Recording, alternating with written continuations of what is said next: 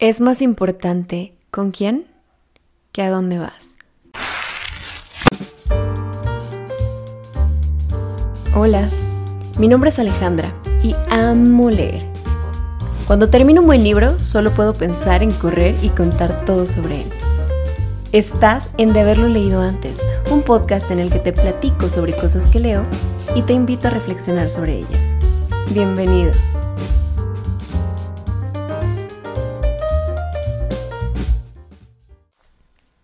Hola, ¿cómo te fue en las vacaciones? Bueno, es que no sé exactamente cuándo escuches este episodio, pero yo lo grabo justo después de Semana Santa y estoy descansada y muy feliz. Me desconecté y regreso con la pila cargada.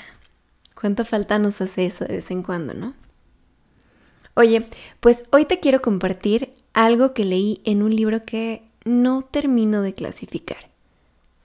No es un libro de economía, tampoco es un libro de negocios, es más bien el resultado de una investigación amplísima sobre las cosas que hicieron bien, organizaciones que pasaron de ser eh, buenas a ser extraordinarias. Te hablo de empresas como Philip Morris, Walgreens, Wells Fargo, Gillette, entre otras. El libro se llama Good to Great y fue escrito por Jim Collins. Jim fue primero coautor del libro Build to Last. En ambos libros lo que trata de explicar es qué prácticas tienen en común las empresas que crecen y perduran y qué de eso las diferencia de las empresas que terminan por quebrar. Antes de seguir, déjame por favor hacer un paréntesis aquí. He escuchado infinidad de veces los verbos diferenciar y negociar pronunciados mal. Estos verbos se conjugan como anunciar, es decir, sin acentos. Así es que la próxima vez que escuches a alguien decir es que él negocia o esto se diferencia del otro, corrígelo, por favor.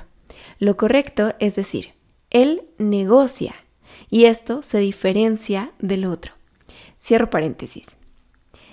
Te decía que esta es una investigación amplia, pues participaron en ella sociólogos, economistas, financieros y un montón de empresarios. Así es que está llena de datos. Estos especialistas recogieron información y la dividieron en categorías como estrategia, tecnología, liderazgo, entre otras. Analizaron datos cualitativos y cuantitativos para llegar a conclusiones sobre los sistemas de remuneración, la cultura corporativa, la sanidad de los índices financieros, el valor en el mercado con el tiempo, la rotación de cargos y un sinfín de etcéteras. Compararon a las empresas del estudio con otras del mismo sector tanto con unas que consideraron en igualdad de condiciones y que obtuvieron diferentes resultados, como con otras que de plano fracasaron. En fin, te digo todo esto para que te des cuenta, si no has leído el libro, de que las conclusiones a las que llega el autor son sólidas y varias de ellas curiosas. Por ejemplo, directivos con mejores resultados venían de la misma empresa es decir, ya conocían procesos y necesidades y de la cultura. A ver, esto me remonta a una película que me encanta, The Intern. ¿La has visto? En algún momento de la película, ella está buscando a un CEO para que básicamente la reemplace, pero no lo encuentra porque nadie entiende la esencia del proyecto mejor que ella, que fue quien lo creó. Así pienso que pasa en la gestión de una empresa. Creo que se obtendrán mejores resultados en tanto mejor conozca el directivo a la empresa. Otra curiosidad es, pagarle más a los altos directivos no tiene que ver con mejores resultados. Resulta mejor apostar por gente de alta calidad en toda la organización que pagarle bien solo a los puestos de mando. Y si eso implica tener menos gente, está bien. Suma más 100 más 100 que 1 más 1 más 1 más 1. Otro punto es que las empresas exitosas prestan la misma atención a lo que hay que hacer que a lo que hay que dejar de hacer. Es decir, que se detienen a observar tanto lo que ha salido bien como lo que no está dando los mejores resultados y mm, aquí hay que hacer un cambio. Una más de las curiosas conclusiones es que los líderes con mejores resultados no son los de personalidades más intimidantes, que creo que muchas veces pensamos eso, sino que son personas modestas, tranquilas, reservadas, algunas de ellas hasta tímidas. De ese tema, por cierto, quiero hablar en otro episodio porque me encanta. Y el hallazgo que más viene al caso con lo que vengo a contarte hoy, si están desde el principio las personas adecuadas, las empresas no tienen que preocuparse por motivar a nadie. Jim hace la siguiente metáfora. Supongamos que el objetivo de una empresa es llegar del punto A al punto B. Para los fines del libro, de ser una empresa buena a ser una empresa extraordinaria. Y supongamos que irán en camión. Pero a ver, alto aquí. Podemos plantear esto para cualquier escenario de la vida, ¿eh? No necesariamente para la empresa. Si quieres asociarte con alguien, si quieres casarte, si estás pensando en formar una familia, llegar del punto A al B sería de dónde estás a dónde quieres ir. En cualquier caso, va a ser un camino largo y va a estar lleno de imprevistos. Es por eso que trazar una ruta y suponer que todo irá de acuerdo al plan es la antesala del fracaso. Ni la ruta más rápida ni la más corta nos garantiza la llegada. Porque en el camino puede haber baches, calles cerradas, manifestaciones, una llanta ponchada, qué sé yo. Pero si eliges al equipo, al socio, a la pareja adecuada para subir al camión contigo, van a pasar estas tres cosas. La primera, no va a haber problema si al cabo de 15 kilómetros tienen que cambiar de dirección. Porque de hecho ni siquiera es vital fijar la ruta desde el principio. Esta se puede ir haciendo sobre la marcha. En términos de relaciones, me lo imagino como empezar a salir con alguien. No sabes a dónde vas, pero elegir con cuidado te dará más posibilidades de llegar lejos. La segunda, no vas a necesitar subir al camión animadores que mantengan a tu equipo alerta.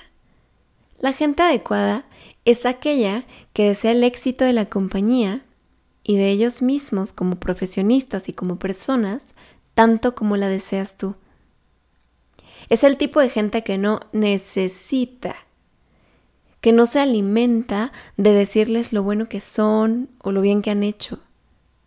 Pero ojo, eso no quiere decir que no sea importante recordarle a la gente cuando hace bien las cosas. Lo que digo es que no necesitan que se los digas para ser brillantes, ya lo son.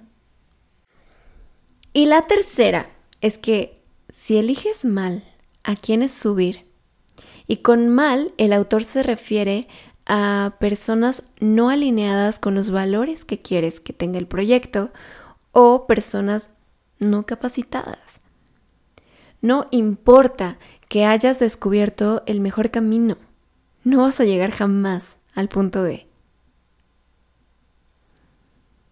Esto es, si te asocias con una persona que tuvo que engañar, que mentir, que traicionar para asociarse contigo, no te sorprendas cuando te haga exactamente lo mismo.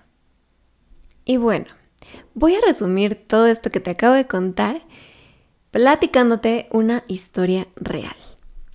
Esto pasó en los 70s con Wells Fargo. Olvidemos por un momento que este banco recibió una multa en 2016 porque la historia de hoy y lo de la multa ocurrieron en momentos diferentes y bajo direcciones diferentes. Resulta que el que era director general de Wells Fargo, Dick Cooley, suponía que el sector bancario estaba a punto de sufrir muchos cambios. No sabía exactamente cuáles ni cómo iban a repercutir en la empresa, pero sabía que sería mejor estar rodeado de gente capaz para poder afrontarlos. Así es que él y el entonces presidente de Wells Fargo, Ernie Arbuckle, se pusieron a buscar gente talentosa, gente que, en sus palabras, supiera más que ellos y pudiera ayudarles a predecir lo que se avecinaba. El sector bancario cayó un 60% y Wells Fargo fue el único banco que superó al mercado tres veces. RJ Miller, quien fue miembro del Consejo de Wells Fargo por más de 15 años hasta que fue reclutado como director de Ford, dice que el enfoque del banco era contrata a los más capaces fórmalos y hazte la idea de que algún día otra compañía se los querrá llevar. Mientras Wells Fargo adoptó esta estrategia de llevarse a los más capaces y pagarles muy bien, Bank of America optó por pagar bien solo a los directores y darles equipos muy vastos. La diferencia radicaba en que Wells Fargo tenía gente que proponía soluciones que debatía ideas, que se preparaba continuamente, mientras que Bank of America solo tenía gente que esperaba indicaciones para actuar. Un directivo retirado de Bank of America los describió como gente de plástico, porque estaban entrenados, según él, para acatar órdenes sin preguntar por qué. Y no, créeme, lo he visto. La gente que te dice que sí a todo y no es capaz de decirte, mm, creo que te estás equivocando, creo que esto no es lo correcto, a la larga no sirve de mucho. Finalmente, cuando Bank of America se dio cuenta de que Wells Fargo les llevaba gran ventaja, empezaron a contratar tanta gente de ahí como pudieron. Tanta que hasta los empezaron a llamar Wells of America. y está bien, siempre está bien recapacitar. Por un lado, Wells Fargo sabía que tenía gente de alto valor que podía irse en algún momento y Bank of America entendió que los necesitaba. El mensaje de todo esto podría ser, no te hagas de más, hazte de los mejores. Si te rodeas de gente a la que genuinamente respetas por quiénes son, por lo que saben, por cómo actúan, por lo que profesan, es más probable que tengas una vida feliz, independientemente de a dónde llegues. Ahora que si tú no crees totalmente en lo que dice Jim y el equipo de investigadores, si crees que es más importante el plan de acción o la visión que tú tienes del proyecto y que entonces sumas gente y todos van a entender tu visión y van a hacer lo que tú esperas que hagan, por favor considera este estudio les tomó cinco años. Lo hicieron con empresas consolidadas y serias, y hubo mucho trabajo de investigación. Como dice el autor, los mejores alumnos son los que no creen ciegamente en lo que dicen sus maestros. Pero ni ellos pueden evadir la verdad que hay en los datos.